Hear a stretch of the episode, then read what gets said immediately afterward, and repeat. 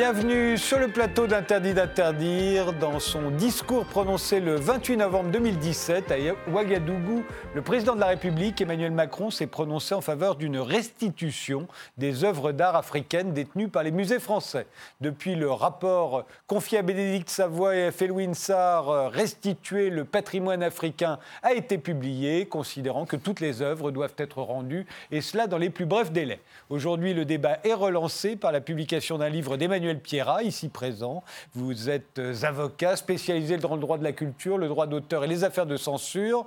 Euh, votre euh, dernier livre paraît demain matin exactement chez Gallimard. Il s'intitule Faut-il rendre des œuvres d'art à l'Afrique? Alors quelle est votre réponse d'avocat, mais aussi d'amateur ayant arpenté à peu près la, tous les musées d'art africain du monde, hein, que ce soit en Europe ou en Afrique, et de collectionneurs, puisque vous êtes un collectionneur. Euh, euh, faut-il euh, en rendre ou pas? Alors j'ai repris volontairement le terme rendre et restitution dans le titre de mon livre, mais je pense que ça biaise le débat. À partir du moment où on, dit rendre, veut dire qu'on a sous-entendu que ça a été pillé ou enlevé de force. Ça ne veut pas dire que je suis totalement opposé, mais je pense que le terme même de restitution pose une difficulté. Au-delà de ça, c'est une idée qui paraît très sympathique, hein, de rendre, Personne, a priori, euh, ne connaissant pas ce secteur ou cet euh, univers, dit oui, il faut rendre, sous-entendu, ce qui a été volé. Je pense que les choses sont beaucoup plus complexes et euh, qu'on peut arriver à des conclusions, à des bilans beaucoup plus mitigés et plus modérés euh, que ceux des deux rapporteurs euh, qui avaient été nommés euh, par le président Macron. Ben, c'est ce qu'on va voir, ça va être l'objet de ce débat. Louis-Georges Tain, vous êtes président du CRAN, le Conseil représentatif des associations noires de France. président d'honneur. Président d'honneur, pardonnez-moi. Président du Cercle de réflexion République et Diversité aussi, dont vous êtes le fondateur. Vous menez campagne en faveur de la restitution des vos œuvres d'art à l'Afrique depuis 2013. Pour vous, ces œuvres ont été pillées pendant la colonisation, alors faut-il les rendre? Évidemment, oui. Tout n'a pas été pillé, mais beaucoup de choses l'ont été.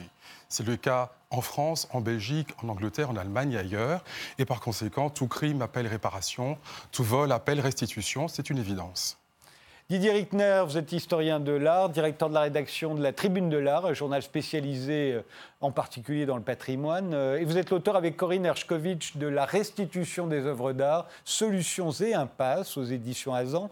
Alors faut-il les restituer? Alors j'aurais commencé comme euh, Emmanuel avec lequel je suis assez d'accord. restituer ou rendre, dès le départ, il y a, il y a un problème de terminologie. ce qui m'ennuie, alors évidemment, non.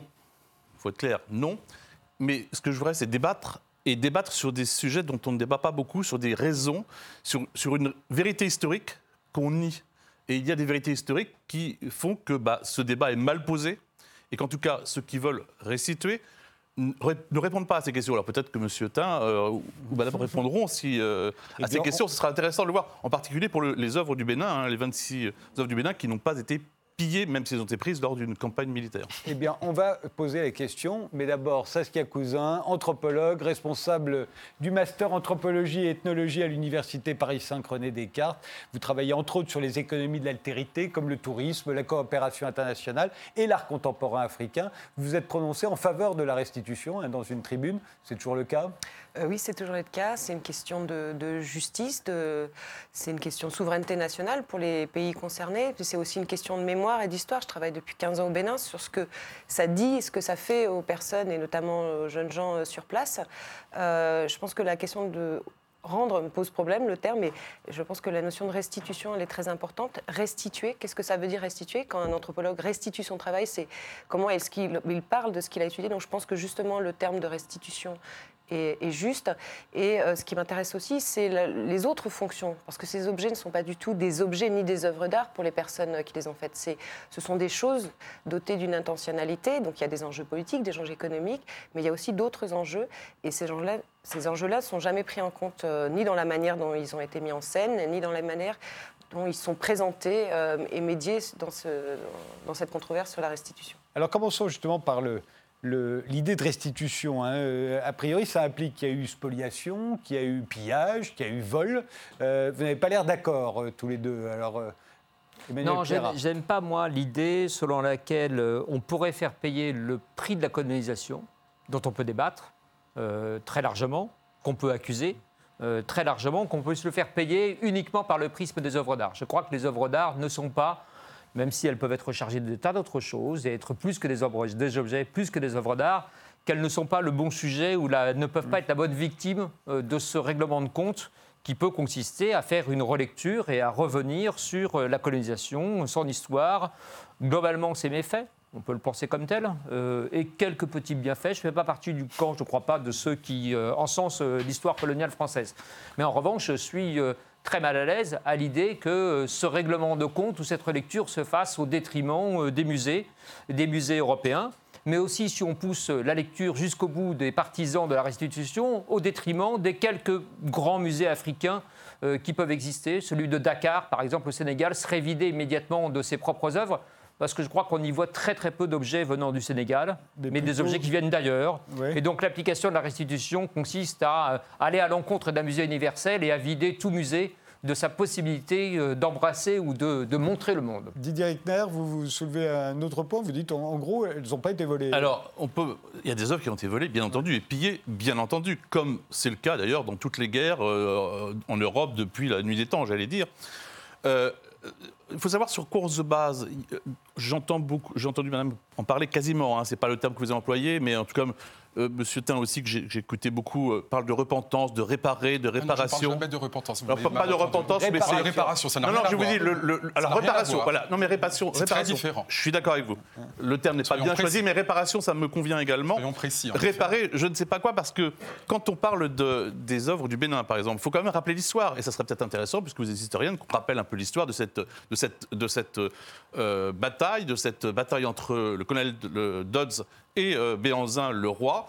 Euh, ce qu'il faut savoir quand même, c'est des choses. On simplifie tout ça à l'extrait, parce que le colonel Dodds, quand il est arrivé, qu'est-ce qu'il a fait? La première chose qu'il a fait, c'est qu'il a libéré les esclaves, les esclaves qui étaient pris par les rois du Bénin, en particulier Béanzin ou son père Glélé. Euh, Glélé, le père de Béanzin, avait, il faut le savoir, euh, asse- asservi la cité de, de, Kétou au sud, euh, si je ne me trompe pas, euh. Et cette cité, il avait tué les chefs, il avait pris une partie du peuple en esclavage. Et quand Dodds est arrivé, il a d'abord défait euh, Béanzin euh, à Abomey, qui s'est enfui, et plus tard il l'a complété. Il y a eu, il y a, il y a à Kétou une place de la libération de Kétou. La libération par les troupes françaises. Donc je suis exactement sur le même plan, exactement. Je ne suis pas pour la colonisation. Évidemment, c'est de l'histoire. On est là pour, pas pour la justifier. Simplement, c'est beaucoup plus compliqué. Les esclavagistes n'étaient pas, à l'époque en tout cas, du côté des Français. Ils libéraient les esclaves. hein. Donc la réparation, la réparation de quoi? D'objets en plus qui ont été sauvés des flammes parce que le palais brûlait. Et ça a été sauvé des flammes. Ce ne sont pas des objets on pourrait parler des objets qui sont- servent de culte, ce sont des, des- des représentations royales qui, est- qui dataient de très peu de temps avant d'ailleurs. Donc tout cela, on nous, f- on nous fait croire des choses qui ne sont pas vraies. Alors, Nous sommes dans une grande stratégie d'enfumage que je trouve magnifique. Au musée, par exemple, de Tervuren, à Bruxelles, il y a 180 000 objets qui ont été effectivement pris en Afrique centrale, au Congo. Euh, au musée du Quai Branly, près de 66 000. Tout n'a pas été volé, mais une grande partie des choses ont été volées.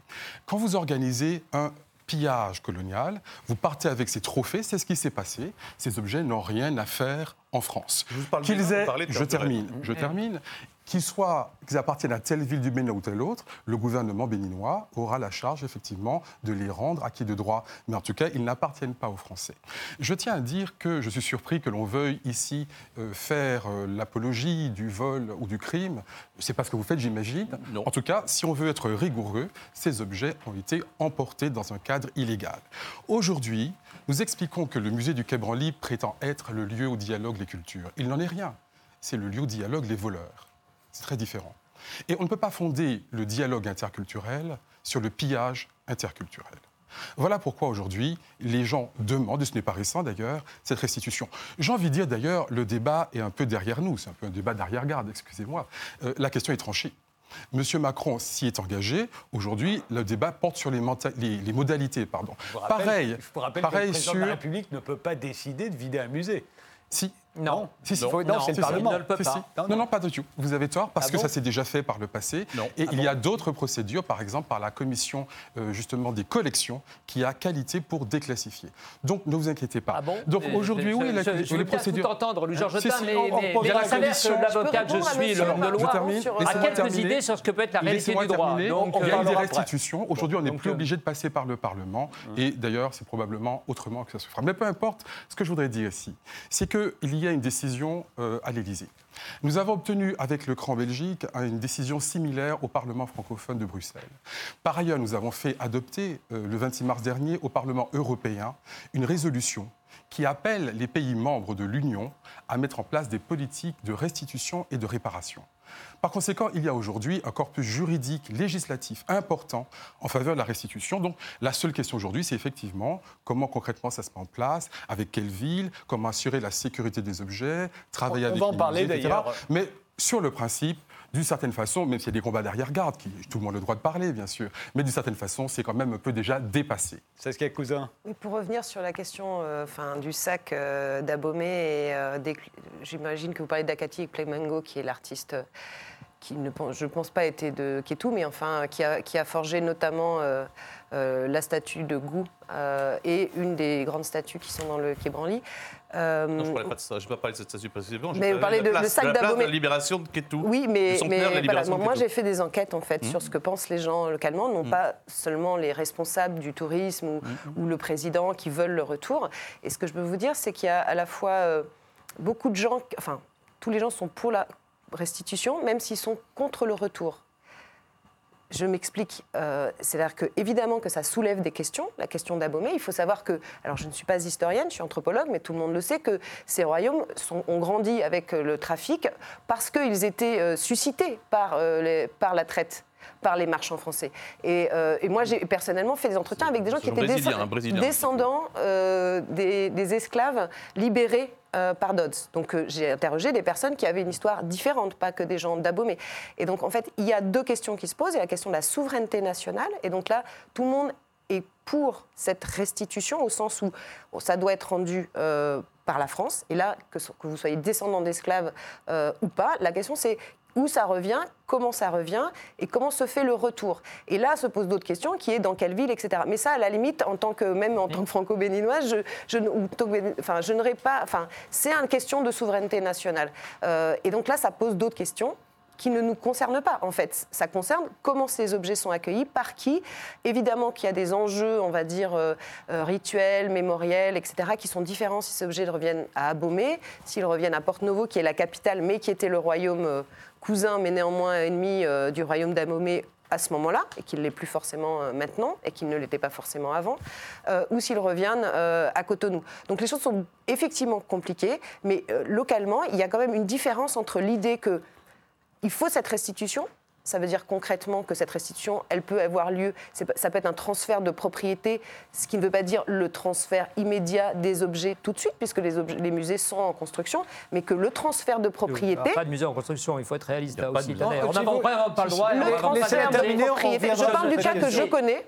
Euh, le transfert de propriété, c'est une chose, c'est-à-dire euh, que vous avez des objets aujourd'hui au Quai Branly construction de musées. ce qui- où les personnes issues des diasporas ont du mal à accéder et à faire ce qu'elles euh, ont à faire, même à faire des visites dans leur langue, etc. Je pourrais y revenir, qui est la manière dont on traite les personnes issues de ces sociétés-là quand elles veulent s'approcher de ces objets Ou dont on euh, et interagir objets, avec elles, la façon dont on présente ces objets, les informations qu'on donne, puisqu'on donne les informations sur le donateur et non pas non- du tout sur l'histoire de ces objets, et puis aussi la question du retour. Et ça, c'est une autre question, c'est une question complexe, mais à la limite, c'est pas la question euh, des Français. La question, c'est comment aujourd'hui ces objets, quel est leur statut euh, comment on peut faire un transfert de propriété, même s'ils restent ici le temps que ce so- chose soit organisée, et comment on accueille ces publics? Alors Parce que ça, c'est une histoire incroyable, la Voilà. façon dont les publics issus des diasporas sont accueillis dans, dans les musées Alors, français. euh, avant qu'on arrive à cette, euh, à cette question qui effectivement mérite d'être débattue, il y a quels objets ça concerne? Parce que c'est- ça qui est, euh, si l'on en croit le rapport euh, dont je montrais la couverture euh, en, en début de cette émission, rendu après que Emmanuel Macron ait, ait dit qu'il fallait restituer les œuvres d'art aux Africains, ça concerne quels objets exactement Euh, À peu près tous, euh, Bah, dirait-on. Si on prend les rapporteurs qui ont une vision euh, juridique à peu près aussi euh, stable que notre ami Louis Georgetin, Oui, et c'est-à-dire on sait bien que les rapports- les mais rapports, on va ça n'engage que les revenir à la rapporteurs. réalité.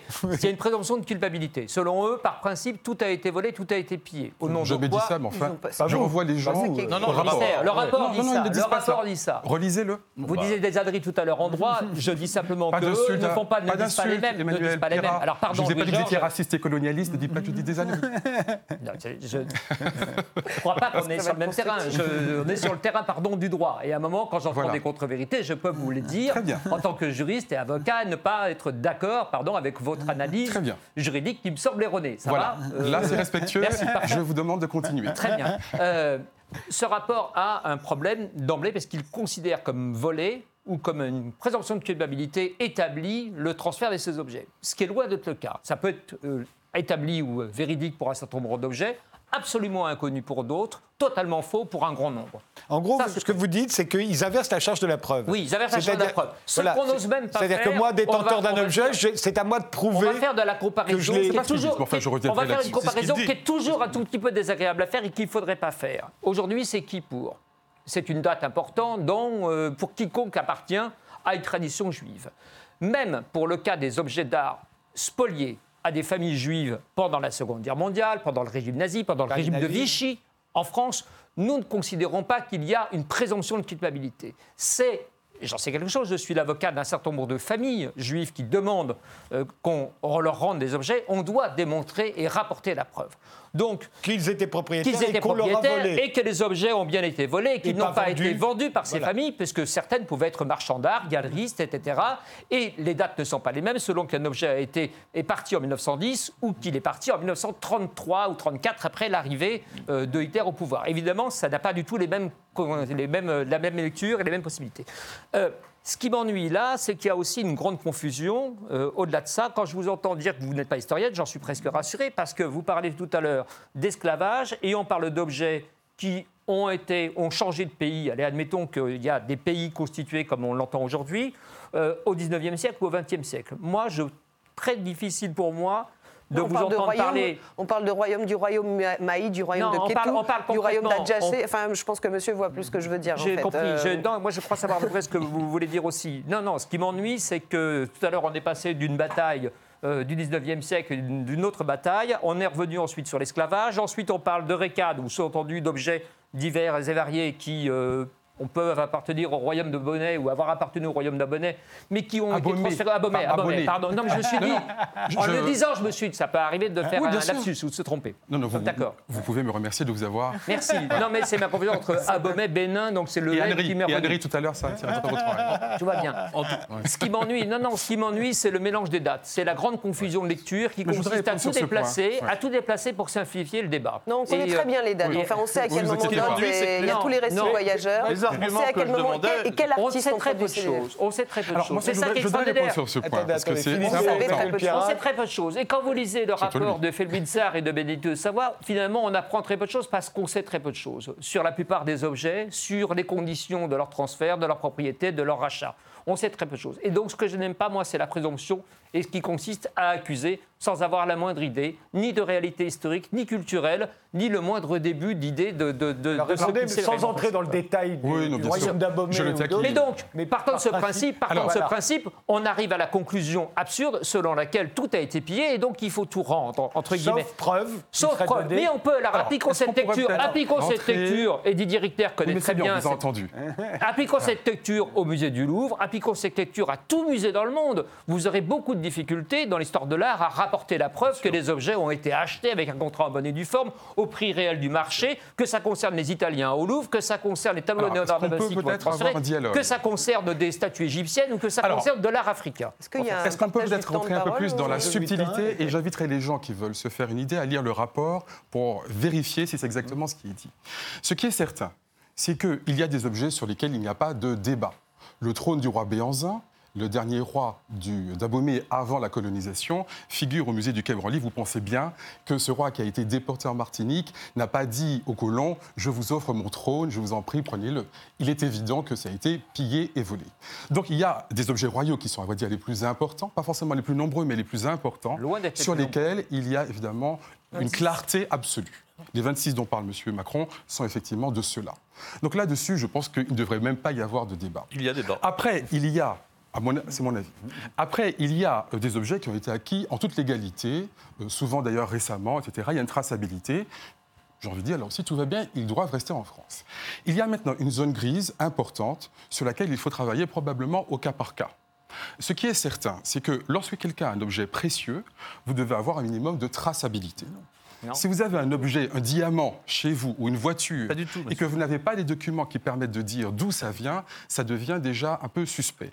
Et donc c'est pour cela qu'il faut regarder à ce moment au cas par cas pour ces objets, savoir dans quelles conditions ils ont été acquis, et ça c'est un travail que les historiens feront. Mais c'est pour ça que je dis qu'il y a d'abord la question de principe, c'est-à-dire la justice, le droit naturel, j'ai envie de dire, prévoit que des objets volés soient restitués.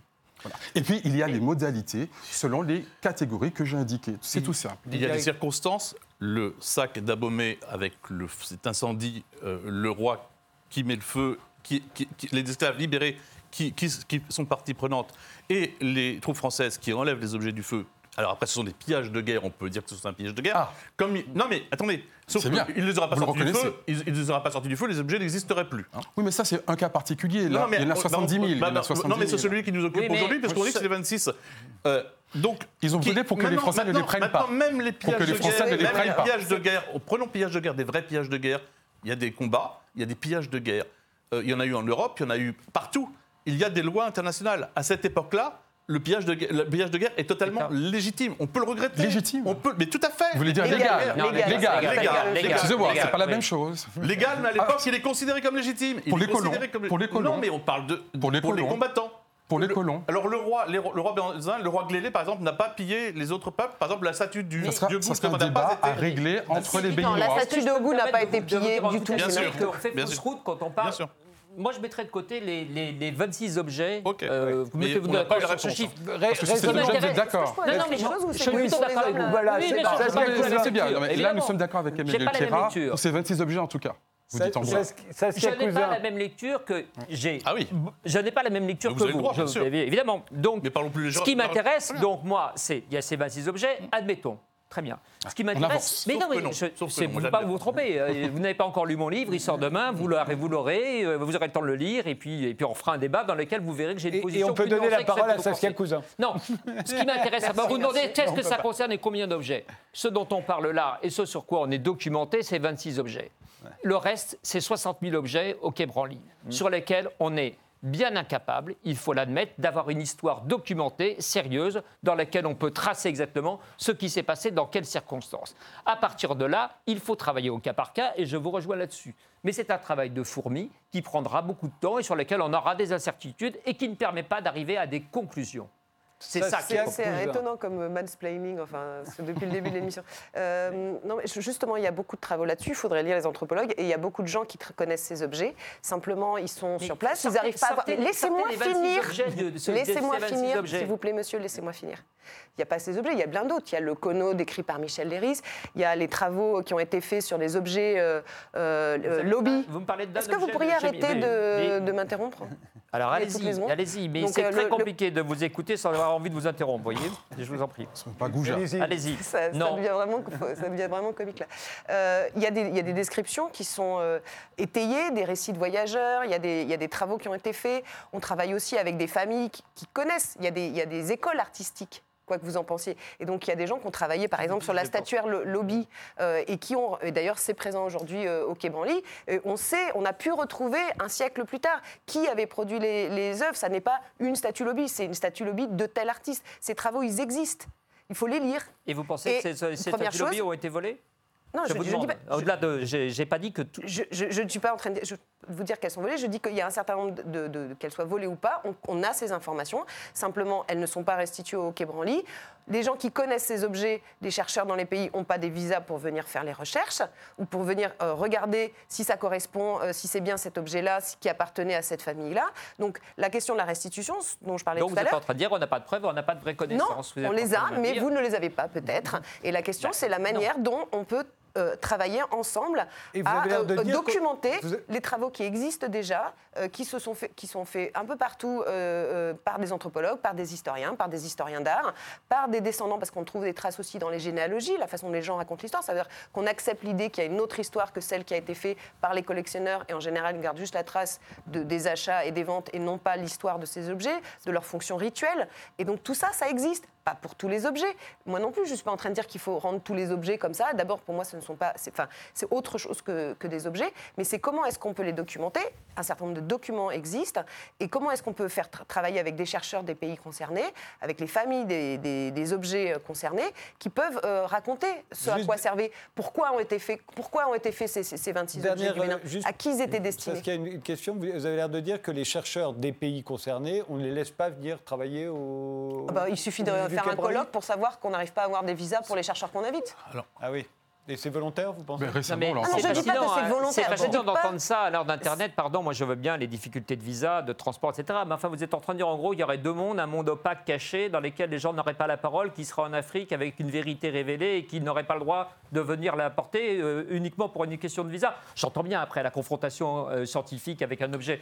Mais très sincèrement, il y a une grande lacune qui existe là entre ce savoir qui serait dissimulé. Je vais vous donner et, un exemple, euh, par Très exemple. vite, parce qu'on va faire une pause. Euh, Ouais. Un exemple qui est. euh, parce qu'il y a d'autres choses qui demandent à être restituées. C'est par exemple les films qui ont été faits dans les années 30 sur les rituels euh, d'Abomey, etc. Ces films dormaient dans, euh, dans un musée euh, ici, euh, euh, les archives de la planète. Personne, en gros, on vous met euh, rite fétiche.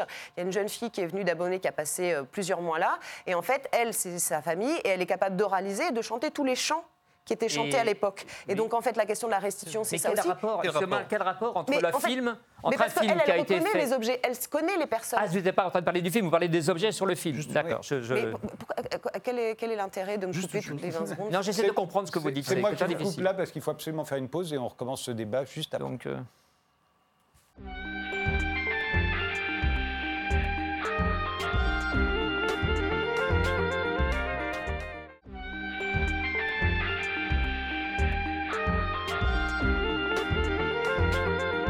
reprend ce débat sur la restitution des œuvres d'art à l'Afrique avec euh, nos invités ce soir Emmanuel Pierrat qui est avocat et qui publie Faut-il rendre des œuvres d'art à l'Afrique Louis-Georges Tain, le président du CRAN qui fait campagne pour la restitution depuis maintenant 2013. Euh, Didier Rickner, historien de l'art, directeur du journal La Tribune de l'Art et co-auteur de La restitution des œuvres d'art, solutions et impasse. Et enfin Saskia Cousin qui est anthropologue. Vous vouliez euh, Oui, vous en Madame- mêler Madame Didier Cousin, Rickner je suis assez d'accord. Elle parle d'anthropologie, d'histoire de l'art également, d'étudier d'où viennent les objets, comment ils ont été faits, etc. Ça ne dit rien sur la manière dont ils sont rentrés dans les collections. Comment est-ce qu'ils ont été donnés, euh, vendus, euh, pillés éventuellement On n'en sait rien. Et donc, je ne vois pas bien le rapport. Moi, je suis tout à fait d'accord pour que c'est. Et je ne crois pas. Alors, s'il y a des problèmes de visa, ça, je trouve ça scandaleux et je vous rejoindrai complètement. Mais je ne vois pas en quoi cela a un rapport direct avec les restitutions, entre guillemets. Euh, Louis-Georges Tain. Encore une fois, je le disais, il y a aujourd'hui euh, de plus en plus un consensus politique en faveur de la restitution. Donc ce qui est important maintenant, c'est peut-être de parler des modalités. Encore une fois, il y a des gens qui s'opposent, bon, il y en aura toujours, je suppose. Mais en tout cas, l'histoire est en train de s'écrire sous nos yeux. Et je crois que le mépris colonial qu'on a pu parfois observer par le passé est- n'est plus de circonstance. Et alors justement, euh, parlons des modalités. Après tout, qui demande ces œuvres aujourd'hui? Vous demandez la restitution. Alors, nous, par Mais exemple, est-ce qu'il y a des pays avons- d'Afrique qui demandent la restitution, à part le Bénin? Alors, nous avons interpellé le Bénin et effectivement, le Bénin a adressé cette demande qui d'abord a été refusée avant d'être acceptée. Il a fallu qu'on fasse beaucoup de lobbying. Euh, nous avons effectivement aussi des rois. C'est intéressant parce que les rois étaient souvent les détenteurs des objets royaux par définition.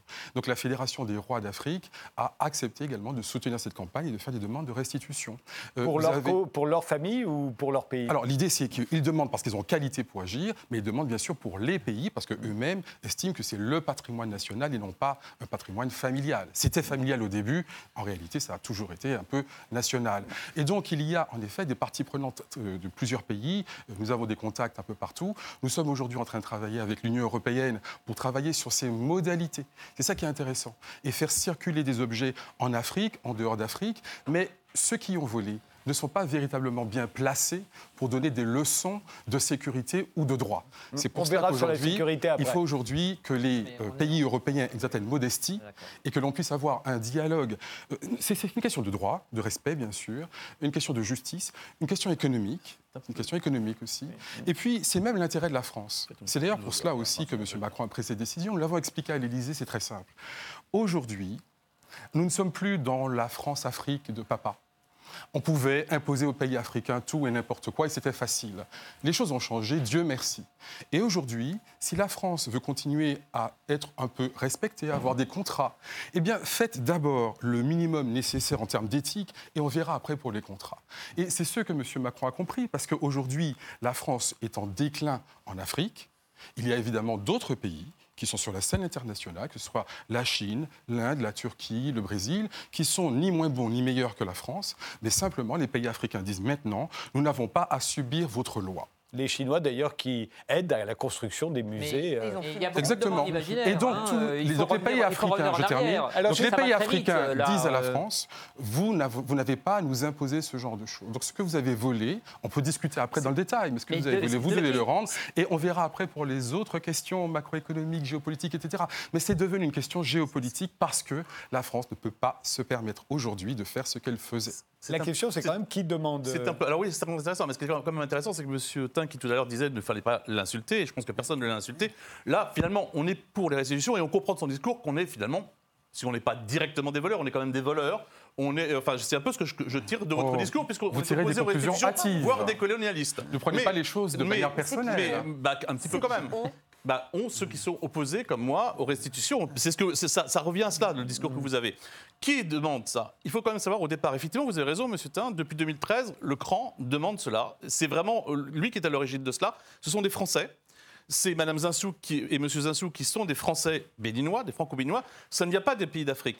Et c'est vrai que sous votre influence, sous la demande, etc., il y a eu une demande du Bénin. Mais j'étais il y a quelques jours à un débat au Monde Festival où même Madame Zinsou a dit bah, les autres pays ne demandent pas. Ne demandent pas. Le Bénin a demandé, et puis avec une telle angoisse, euh, telle envie d'en avoir qu'il a dit pas tout de suite, hein, parce que de toute façon, pour le moment, on ne peut pas les garder. C'est pas nous qui le disons, c'est eux qui le disent. Mais nous sommes en donc discussion avec plein d'autres pays, Donc, bah vous oui, vous êtes en train de pas. pousser, Les de autres faire, vous êtes en train pays, de pousser.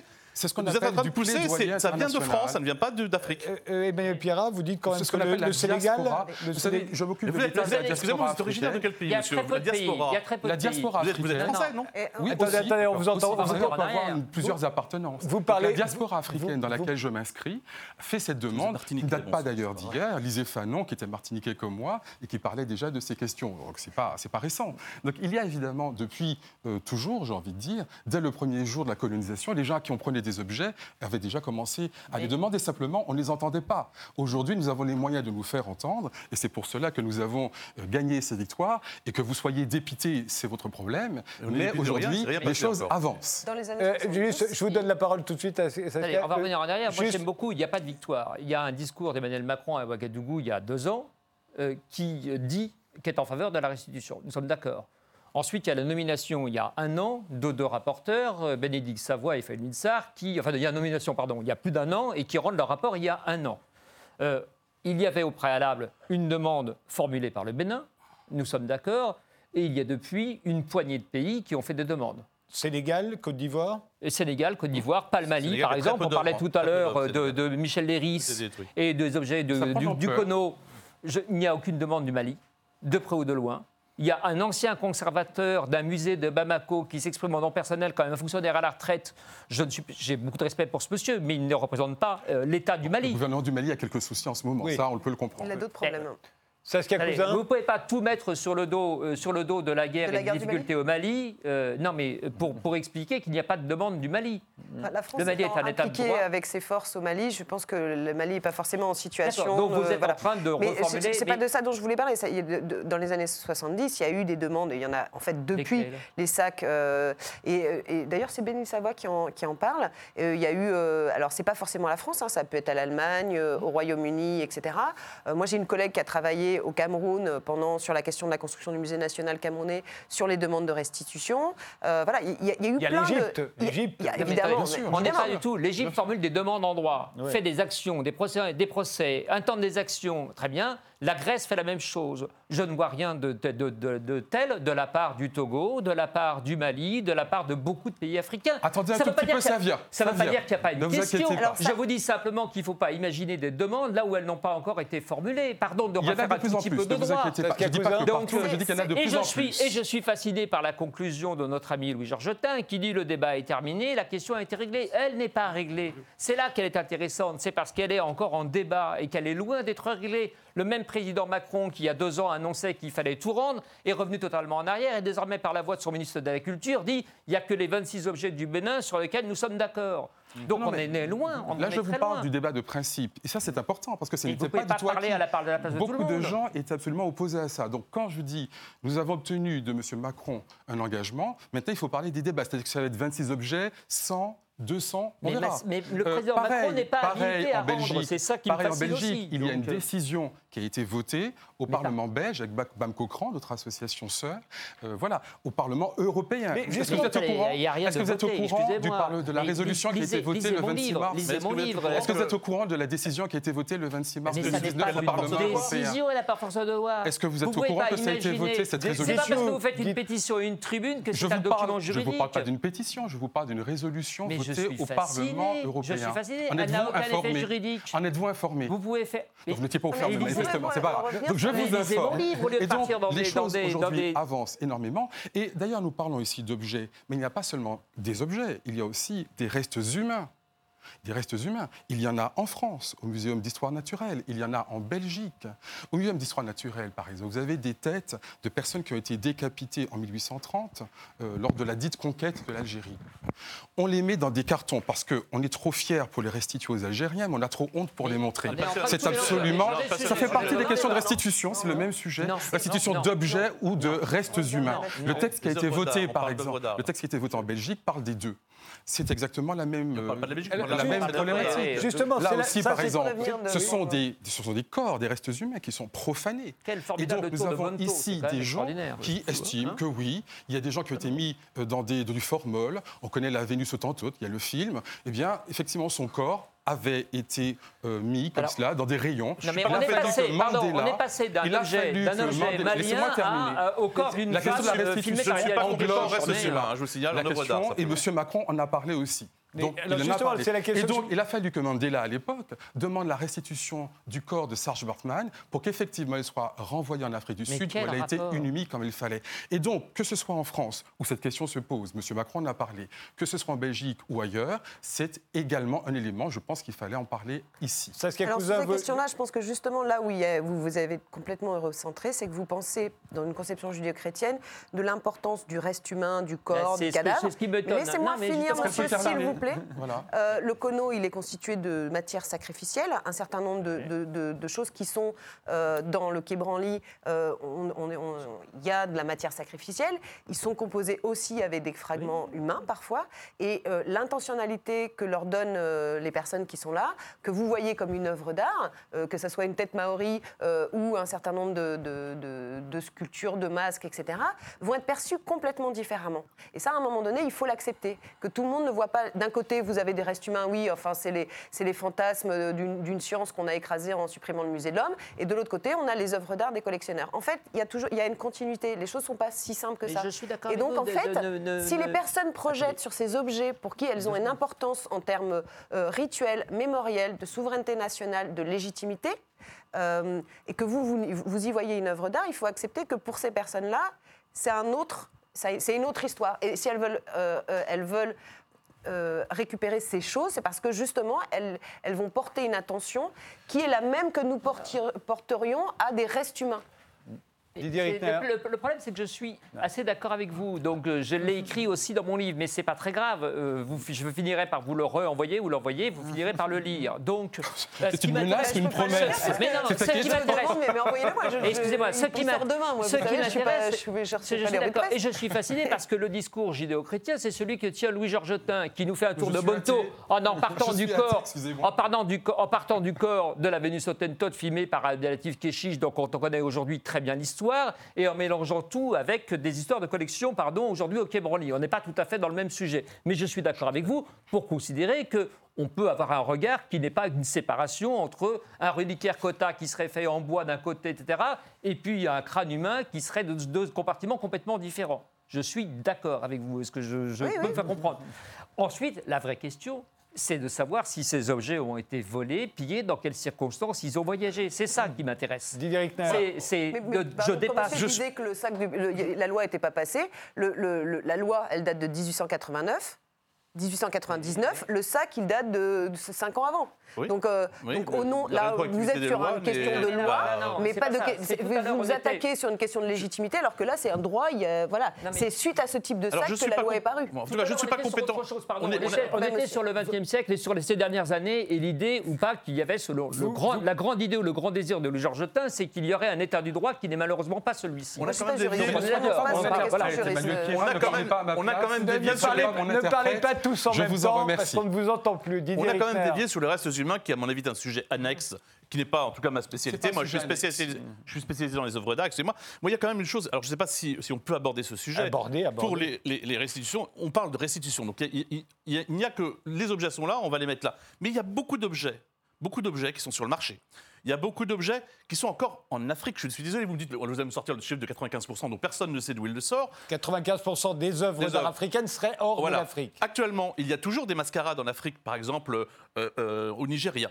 Est-ce qu'il y a, par des pays africains, est-ce qu'ils récoltent les œuvres qui sont produites aujourd'hui euh, en Afrique Je peux vous dire non. Diversion, c'est une diversion. Mais non, c'est pas une le diversion du tout. Bah si, pas c'est le un sujet.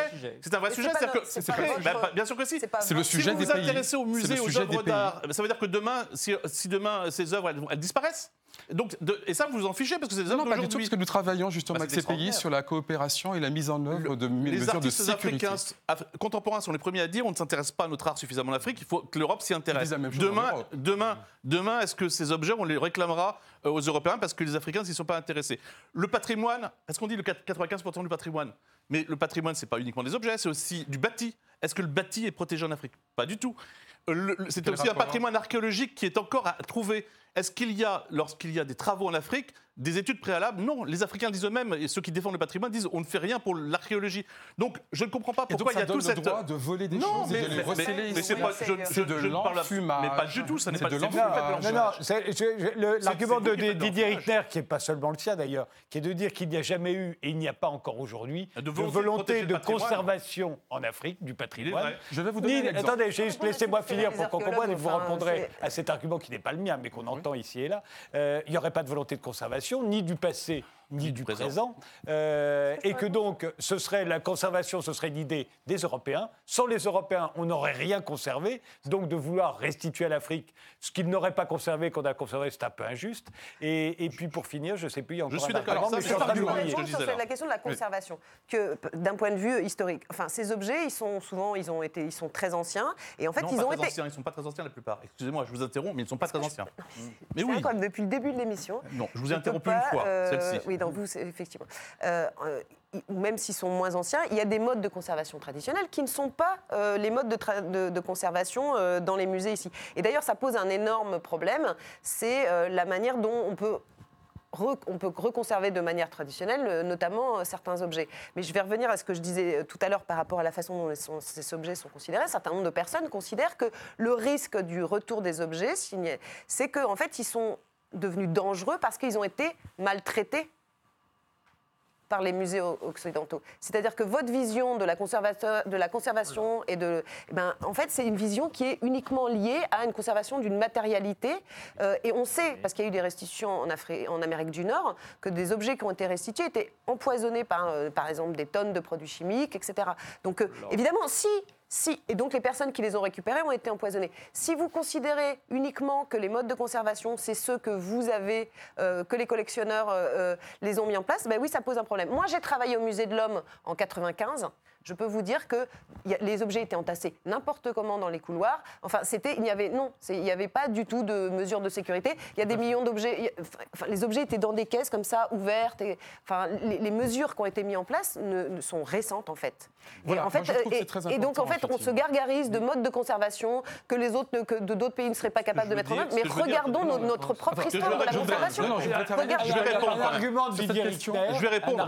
L'argument de conservation est un des. c'est un problème, c'est un Déjà expliqué son argument. L'argument de conservation. non non non non non Non, pas du tout. sur la J'ai pas Attendez, du tout. attendez, vous parlez tous en même temps. Je n'ai pas du tout. L'argument de conservation est un véritable argument. Là, je parlais simplement qu'aujourd'hui, on ne s'intéresse pas et que c'est dommage de donner toute cette, toute cette énergie et de ne pas en consacrer un petit peu pour conserver le patrimoine d'aujourd'hui. Rassurez-vous, Sur la conservation, parlons, je je- suis désolé, la plupart des objets africains, chose. la plupart des non, je ne l'ai pas, je l'ai pas dit encore. La plupart des objets africains sont assez peu euh, vieux, ils- ils- assez peu anciens. Ils datent du 19e ou du 20e siècle. Il y en a très peu antérieurs. Et je suis désolé, la plupart des objets africains, alors ils sont peut-être conservés autrement, mais ils sont plus conservés du tout parce qu'ils ont été détruits, ou, ou bien parce que parce qu'on ne voulait pas les conserver, ou bien parce qu'ils ont été détruits parce que ce sont souvent des objets en bois. Et que quelque chose. Non, je par dis l'islam, pas- ou Alors, par un mot de, Louis. À mon avis, si quelqu'un, par exemple, vole ma voiture, la police attrape cette personne. La personne dit Je ne peux pas rendre à Louis-Georges Tain sa voiture parce que son euh, garage n'est pas suffisamment sécurisé. On dirait écoutez, arrêtez, vous foutez du monde. Mais il faut Donc, par les pays qui ont volé ces objets sont assez mal placés pour donner des leçons de sécurité, puisque eux-mêmes ont participé à la destruction, oui. au vol, au pillage de ces objets. Donc, quand la France dit oui, messieurs les pays africains, il faudrait que vous soyez plus rigoureux sur la sécurité, j'ai envie de dire essayons de la jouer modeste. En revanche, que des pays africains se posent cette question, c'est une réalité, c'est une nécessité, c'est ce que nous faisons en ce moment avec eux. Et donc, il faut effectivement qu'il y ait une sécurisation faite. Il y a des musées qui ne sont pas du tout sécurisés. À Abomey, par exemple, c'est le cas. Mais il y en a d'autres qui sont très modernes. Vous en avez en Tunisie, vous en avez, par exemple, à Dakar. hein. C'est l'Afrique. Nous parlons de l'Afrique Oui, en général. Nous en parlons, nous parlons par exemple de ce qui se fait au Cameroun, nous parlons de ce qui se fait au Kenya, de ce qui se fait au Rwanda, de ce qui se fait à Dakar. Donc vous avez plein de musées qui ont effectivement des normes de sécurité tout à fait modernes. Et donc je pense que le, la parole surplombante qui consiste à dire vous, vous êtes bien, vous n'êtes pas bien, dit, vous correspondez à nos standards, etc. Là aussi, c'est quelque chose ce de dépassé. C'est quelque chose de dépassé. Question à Emmanuel Pierrat. Dans votre livre, Ouais. et c'est un peu la fin du livre, vous dites, vous dites que Emmanuel, euh, pas Pierrat, mais euh, Emmanuel Macron. Macron, a ouvert la boîte de Pandore, Oui. que si on commence à rendre tout ce qui a été euh, d'une manière ou, ou d'une autre spolié dans l'histoire, on n'a pas fini. Et, et surtout, à qui va-t-on les rendre? Est-ce que, le, est-ce que le- les, les États d'aujourd'hui peuvent se prévaloir d'être les héritiers des peuplades ou des tribus d'hier? Emmanuel Macron ne, ne dit pas exactement ça. Il dit, comme un peu comme fait Louis Sarr et Bénédicte Savoie, qu'il y a une présomption de culpabilité, ce qui est faux. Mais pourquoi pas Euh, L'autre question, euh, effectivement, c'est à qui rend-on?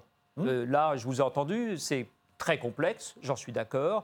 Et moi, je ne suis pas. la politique de, de, de Felwine Sarr et de Bénédicte Savoie dans leur rapport, c'est de prendre le cadre des États-nations, parce que ça reste malgré tout pour eux un instrument juridique qui peut fonctionner. Un traité international, un, un- un échange entre pays peut se faire. Après, on peut discuter effectivement de savoir si à l'intérieur du Bénin, à l'intérieur du Cameroun, c'est vraiment à l'État d'en être le dépositaire ou le, ou le récipiendaire. Et ça, c'est une vraie bonne question. mais, mais aussi, Qui c'est pose- Israël et Palestine, Mais par ça exemple, pose beaucoup de difficultés. Et moi, je n'oppose pas ces difficultés. Il faut en prendre, les- en prendre connaissance, mais pas en s'en servir comme un argument euh, euh, absolu contre l'idée de, de- de ramener ou de rendre. Et je suis d'accord avec le terme, là, pour le coup, euh, des objets. Moi, je suis. On peut considérer qu'il existe, j'en sais rien, une ethnie, un peuple qui est partagé entre deux frontières et dont le partage ou la délimitation a été faite par la colonisation de façon absurde, etc. Et je ne suis pas pour dire on ne peut pas rendre parce qu'il y aurait euh, deux, deux- deux- communautés séparées par une frontière. Ça me semble un argument euh, spécieux et absurde. Mais ce n'est pas un argument à évacuer complètement. C'est un argument sur lequel il faut travailler, à partir de lequel il faut trouver une solution qui permettrait pas nécessairement de rendre à X ou Y, mais d'arriver à un partage commun ou à une transmission. C'est là qu'on se c'est une question de modalité. Évidemment, mais non, non, sur une question de principe, je ne suis pas d'accord du tout avec vous sur les proportions, euh, sur les objets qui doivent voyager. Il faudrait se mettre d'accord aussi à un moment sur qu'est-ce qui serait bien. euh, Puisqu'on est, on est d'accord sur le fait que pour l'instant, un certain nombre de musées africains fonctionnent, d'autres ne fonctionnent pas. Un certain nombre de pays sont dotés de musées, d'autres pas du tout. Et c'est pas Mais c'est faire vrai aussi injure. pour la France. Bien Par exemple, sûr. si vous lisiez le rapport de la Cour des comptes, entre 2007 et 2012 Mais à l'Élysée, va- vous avez 700 objets qui ont disparu. Mais Donc la France oui. donne des leçons aux pays africains, mais Sauf- J'étais en 700 train de terminer objets, ma phrase. J'étais en train de 700 terminer objets ma en. France ont Donc, disparu à l'Élysée. Je ne sais pas qui était à l'Élysée à cette époque, c'est pas à moi de le dire, mais 700 objets en France ont disparu. Et toi, toute l'époque de la colonisation et d'après, des objets ont disparu en France. Madame a raconté tout à l'heure comment ils étaient maltraités. Mais Donc attendez, il faut attendez, arrêter de penser que ces objets De toute façon, ce en Afrique étaient laissés à argument. Ce n'est l'abandon pas l'argument et en France ils étaient pas absolument pas forcément Ceux qui bon. disent en France on traite bien les objets et en Afrique on ne les respecte pas, euh, là aussi ils disent un peu n'importe Ce, ce quoi. n'est pas l'argument principal qu'il n'y a pas de musée, c'est un des arguments qui, pose la question, mais qui pose la question si on devait Ouais. envoyer ces objets en Afrique, où seront-ils conservés? Parce que je m'occupe de patrimoine et la conservation des monuments, ça me paraît Vous êtes allé à. Dakar au musée euh, Non, je- alors- Ah ben, Je vous invite à y Non, aller. bah, je- si on ne peut verrez. pas être euh, vacciné contre la fièvre jaune, je ne peux pas être vacciné contre la fièvre jaune. Oh là, je suis désolé. oh là, oh là. Donc, voilà, donc je ne peux pas aller en Afrique. C'est pas ma faute si vous pouvez pas, si Bien vous connaissez sûr, pas mais ce non, mais musée. Mais vous pouvez avoir sur internet, le euh, visiter, téléphoner. Musée très intéressant, on est d'accord. C'est-. J'y suis tombé amoureux de l'art africain pour d'autres raisons. C'est un musée qui a été dirigé par Théodore Monod et adoubé par Sangor. Que je. Ah non, on parle je- pas du même là, ouais. enfin, il y a- Non, non, non, il y a un nouveau musée. Oui, pardon. oui. Là, je parle du nouveau c'est les musée. mêmes, on parle. Mais, euh, pardon, oui, les collections sont. Mais c'est un très beau musée, celui nous dont vous sommes- parlez, oui, effectivement. Il y a le nouveau musée. Moi, je parlais de ça qu'on était encore sur l'ancien musée. Pardonnez-moi. Ce que je veux nouveau dire, musée. c'est qu'il y a une question de vous- à qui appartiennent les œuvres, est-ce qu'elles sont inaliénables Ce qui ne veut pas dire Mais- que- parce qu'on a l'impression comme ça, je, je suis le méchant, vraiment le plus méchant d'entre nous, puisque au contrairement à Emmanuel Pira, moi je suis opposé effectivement Bah, assumez à votre toutes les position, assumez. J'assume parfaitement mais ma position. Simplement, ce qui ne veut pas dire qu'il ne peut pas y avoir des, or- des coopérations très larges. J'étais sur Africa 24 il y a quelques temps avec deux Béninois, on discutait, et je leur dis, ben, moi je suis favorable à des expositions, mais très nombreuses, euh, même en permanence, il peut y avoir des changements d'exposition, des, voilà, dans des musées qui pourraient accueillir ces œuvres, qui appartiendraient toujours à la France, et on me dit, ben, attendez, la même chose, mais vous êtes des voleurs, donc euh, euh, vous n'avez pas à dire ce qu'on doit faire de ces œuvres, etc. Mais, monsieur Tain, encore une fois, comme le disait Emmanuel Pierrat, on vous vole votre voiture, il va falloir que vous, la- que, que vous prouviez que cette voiture vous appartient. C'est tout, c'est la moindre des choses. Oui, mais le voleur qu'on attrape avec une voiture, on lui demande la carte grise. Avez-vous acheté cette voiture Mais- D'où vient-elle Ces objets qui sont Non, mais du vous ou confondez- vous confondez- Est-ce qu'on a une traçabilité trouver un tiers. Vous confondez quelque chose qui est très traçable, Oui. contrairement à des objets œuvres d'art qui ne sont pas traçables. si, Même des objets d'art européens qu'on achète, moi je collectionne, cas, j'achète. il nous reste- Je Il nous vous reste deux parce que vous avez minutes. l'air de dire que partout où vous allez, les gens vous traitent de voleurs, ça ne doit pas être facile. Il nous reste deux minutes. J'en Non, donne une vous- à Saskia Cousin, déjà. Ce sera votre dernier mot. Non, je pense que ce qu'il faut travailler maintenant, puisqu'on est en une période euh, de flottement et de la construction de musées, d'accueil, etc., c'est la question du transfert de, de propriété, aussi pour les personnes qui sont ici maintenant.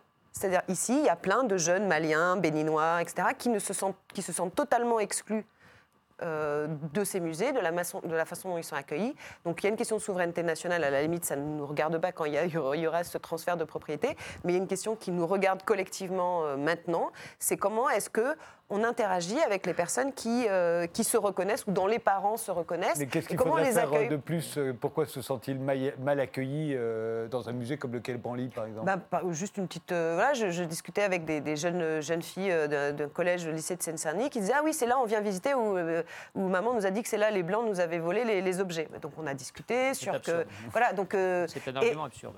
oui, mais vous en parlez avec cette jeune fille. euh, donc c'était une jeune Ah, fille que je ne que va, pas. C'était voilà. Oui. Et et il y avait une autre jeune fille qui était Ah là, qui était d'Abomey, qui a commencé à lui parler des objets, de leur expliquer ce qu'ils étaient, etc. Et une, une guide du Quai Branly est venue pour lui interdire, interdire à ces jeunes béninoises d'expliquer à cet enfant euh, qu'est-ce que c'était ces objets. Et c'était pas du tout une explication sur la spoliation ou quoi que ce soit. C'était une explication sur la fonction de ces objets. Et le guide, une guide du Quai Branly est venue interdire à cette jeune béninoise d'expliquer à cette jeune fille euh, issue de l'immigration quelle était la fonction de ces objets. Eh ben, je suis désolée. Il y a un énorme que problème parce que du coup, vous êtes- on et ne cette, pas de non observation, plus encore. cette observation, on est nombreux à l'avoir euh, l'avoir eu, c'est quelle place on donne à des gens qui ont peut-être un discours différent, justement, qui vont parler de, de- de- des choses, de l'intentionnalité, de, de- de- de la fonction de ces objets ailleurs, avec des personnes qui s'y reconnaissent, mais qui ne se reconnaissent pas du tout de la manière dont on en parle, C'est- qui se sentent exclus de ces bien, musées. s'il y a bien un très beau musée qui a une réussite et qui est un exemple, c'est le musée du Quai Branly, euh, qui fait une très belle exposition en ce moment sur 20 ans d'acquisition. Et c'est peut-être le dernier musée qu'on puisse accuser, pardonnez-moi, de faire de la ségrégation, de la discrimination contre des jeunes, contre qui que ce soit. Je pense que c'est, s'il y a bien un musée exemplaire qui a été fait ces dernières années, je pense que c'est le Quai Branly.